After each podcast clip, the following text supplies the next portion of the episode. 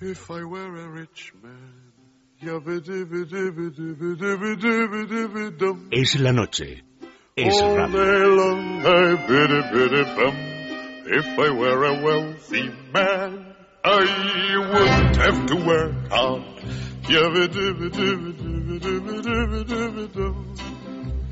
If I were a bitty bitty rich, idle diddle diddle diddle man, I'd build a big tall house with the rooms by the dozen. Juan Ramón Rayo, buenas tardes. ¿Qué tal? Muy buenas tardes, Lucía. Bueno, ya te he tenido que citar en la primera parte de este programa eh, porque hay mucha confusión. La ha habido desde primera hora en el Congreso de los Diputados. Decía Báñez eh, en la comisión donde ha comparecido que iba a reducir, a simplificar el número de contratos, actualmente 41, a un total de 5.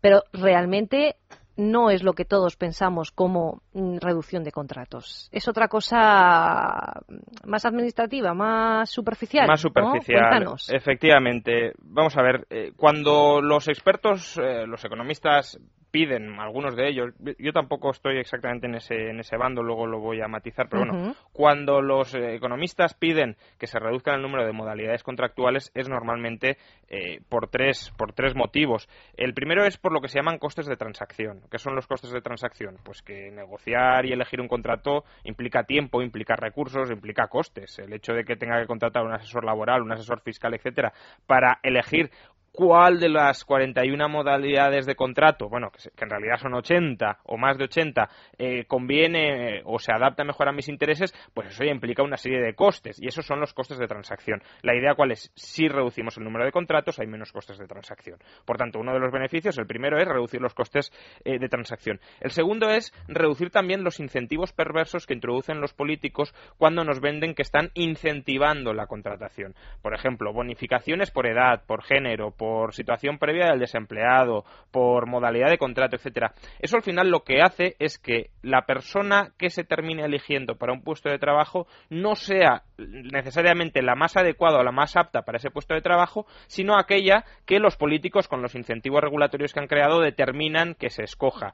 Eh, Por tanto, no se mira tanto si es si una persona es la más adecuada o no, sino si eh, una persona en función de las primas y las bonificaciones políticas que me es la que más conviene a mis intereses o no. Y de nuevo ahí tenemos otro problema de asignación eficiente eh, de los recursos. Y el tercer problema que se, que se puede intentar solucionar simplificando el número de contratos es reducir la dualidad del mercado de trabajo. ¿Qué es la dualidad del mercado de trabajo? Pues que básicamente hay dos clases de trabajadores en España. Los que tienen un contrato fijo y los que tienen un contrato temporal. Los que tienen un contrato fijo están sobreprotegidos frente a la posibilidad de despido porque la indemnización es relativamente mucho más alta y los que tienen un contrato temporal están pues absolutamente desvalidos o desprotegidos frente al despido. De manera que cuando vienen mal dadas, la empresa opta por despedir al trabajador temporal aunque sea más eficiente y más barato que el trabajador indefinido, con lo cual tenemos de nuevo otro problema de eh, asignación eficiente de los recursos. Eh, cuando vienen mal dadas, se fuerza a la empresa a prescindir tal vez de la mejor parte de sus trabajadores, pero que por cuestiones regulatorias, por cuestiones de indemnización política de empleo, eh, son los únicos a los que en realidad puede despedir. Eh, en su momento eh, hice el cálculo para que nos hagamos una idea, pues dos personas que que cobran 1.500 euros dentro de una empresa, una tiene un contrato temporal de, eh, de seis meses y la otra lleva eh, 30 años en la empresa cobrando lo mismo, pues la diferencia en la indemnización por despido, para que nos hagamos una idea, es la persona con contrato temporal costaría unos 50 euros de despedir, la persona con contrato indefinido 80.000 euros. Está claro, ¿no? Evidentemente, Entonces, aunque sea muchísimo más productiva la, de la, la del contrato temporal, se optará por despedirla porque el ahorro, la diferencia de coste es abismal, es brutal. Entonces, simplificando contratos, también se esperaba que la indemnización por despido fuera más homogénea o más progresiva y no tan brusca. Bueno, la reforma que ha planteado Báñez no toca ninguno de estos tres problemas, por tanto no sirve absolutamente para nada. Lo único que hace es, tenemos 47 eh, eh, 41 modalidades contractuales oficiales, pues las agrupamos todas a ver si así parece que son algo más claras o, algo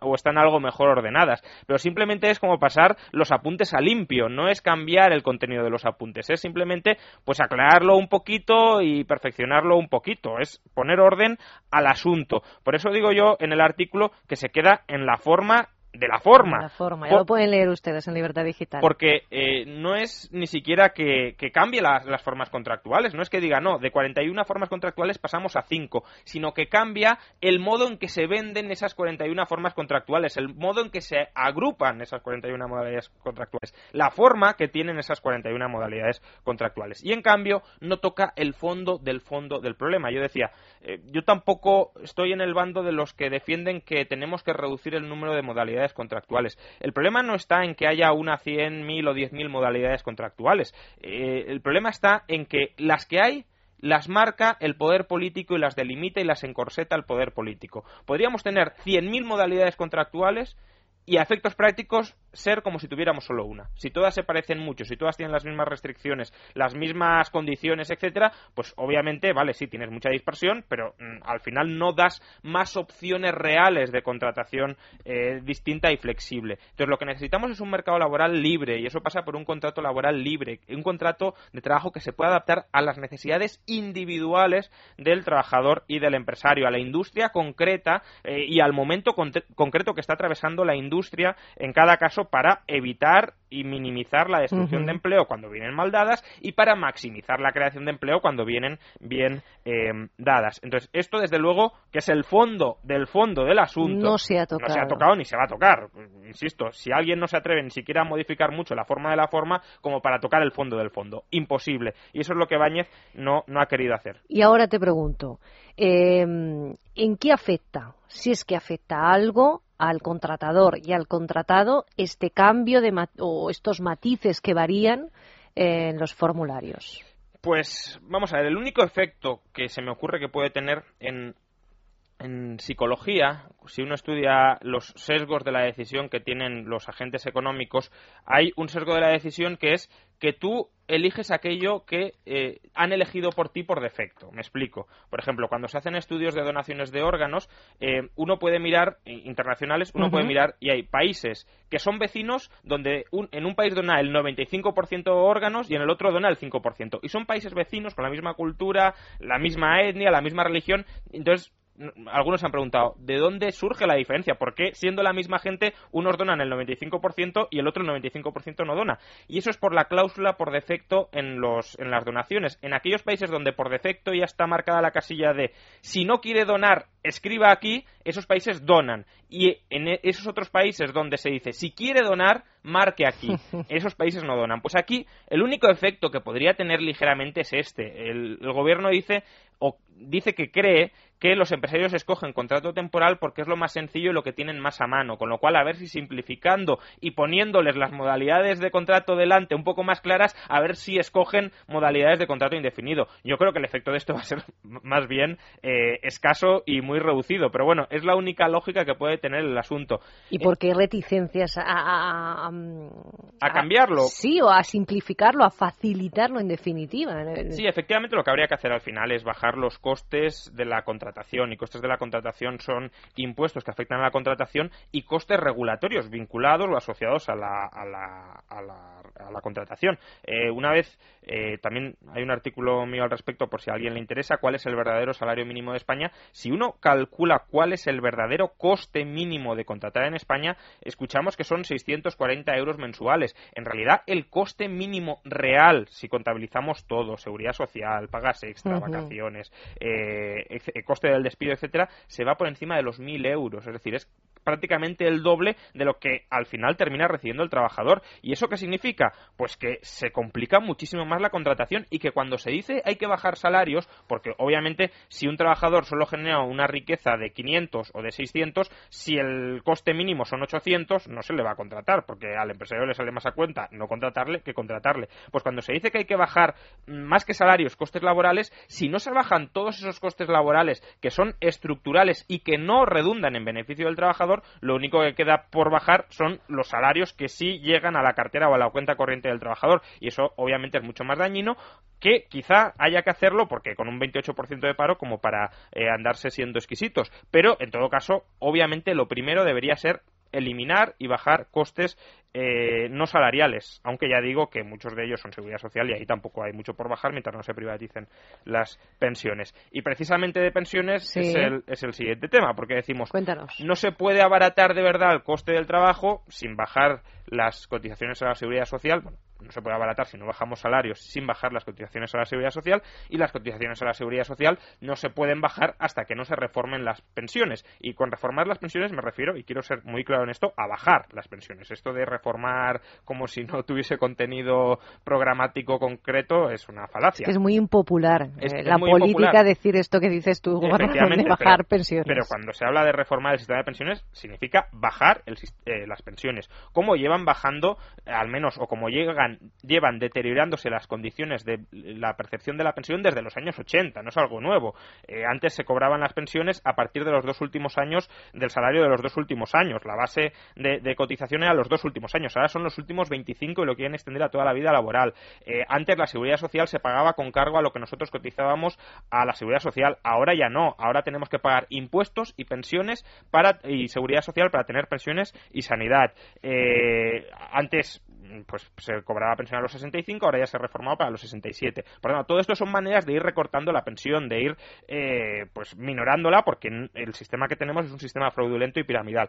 Ahora se da un paso más allá y lo que se pretendía es, como el déficit de la seguridad social es brutal, y con brutal me refiero a brutal, porque en cinco años, cinco o seis años, se va a agotar al déficit actual, que va a crecer, se va a agotar el fondo de reserva de la seguridad social, tenemos un déficit de la seguridad social de 10.000 millones de euros, más de 10.000 millones de euros, y el fondo tiene 60.000, por tanto, en seis años, si no crece el déficit, que va a crecer, se agota, pues obviamente hay que recortar las pensiones porque si no, no hay para pagarlas. ¿Qué pasa? Que los expertos, el comité este famoso de expertos hizo un informe bastante aceptable que lo que venía a decir es usted convierta el recorte en algo estructural del sistema, es decir, cuando se desequilibren las cuentas de la seguridad social, es decir, cuando no haya dinero para pagar las pensiones, no queda otro remedio que bajar las pensiones para que se equilibre el sistema.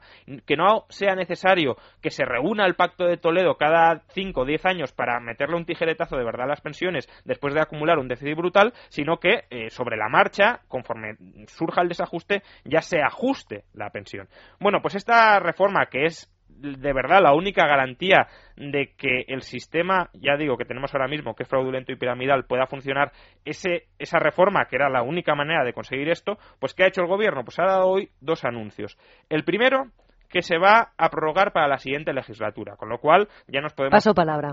Pasa palabra absolutamente porque además tal como es decir ¿Con qué cartel electoral se va a presentar el PP a las siguientes elecciones diciendo le voy a meter un tijeretazo muy considerable a las pensiones? Y lo que no hay electorado que lo aguante. Efectivamente. Y lo que es peor, si el PSOE hace campaña en contra de eso, que es muy fácil que la haga, al final va a quedar una reforma absolutamente descafinada. Es decir, ya no es que nos vayamos a la siguiente legislatura, es que probablemente el PSOE o Izquierda Unida tenga muchas probabilidades de cosechar votos y ganar las elecciones habiendo hecho campaña contra esa eh, reforma de las pensiones, con lo cual la reforma va a quedar sin hacer. Y además, aunque llegue el Partido Popular al poder, lo que ha dicho es que va a cambiar un poco los criterios, y, al decir un poco se refiere mucho, eh, va a cambiar un poco los criterios que le dieron el comité de expertos. Por ejemplo, en lugar de dar más importancia a el factor de descuadre de las cuentas públicas, que es, o de la seguridad social, que es el factor verdaderamente relevante, porque si tú tienes un agujero lo has de tapar, va a dar más importancia al factor demográfico.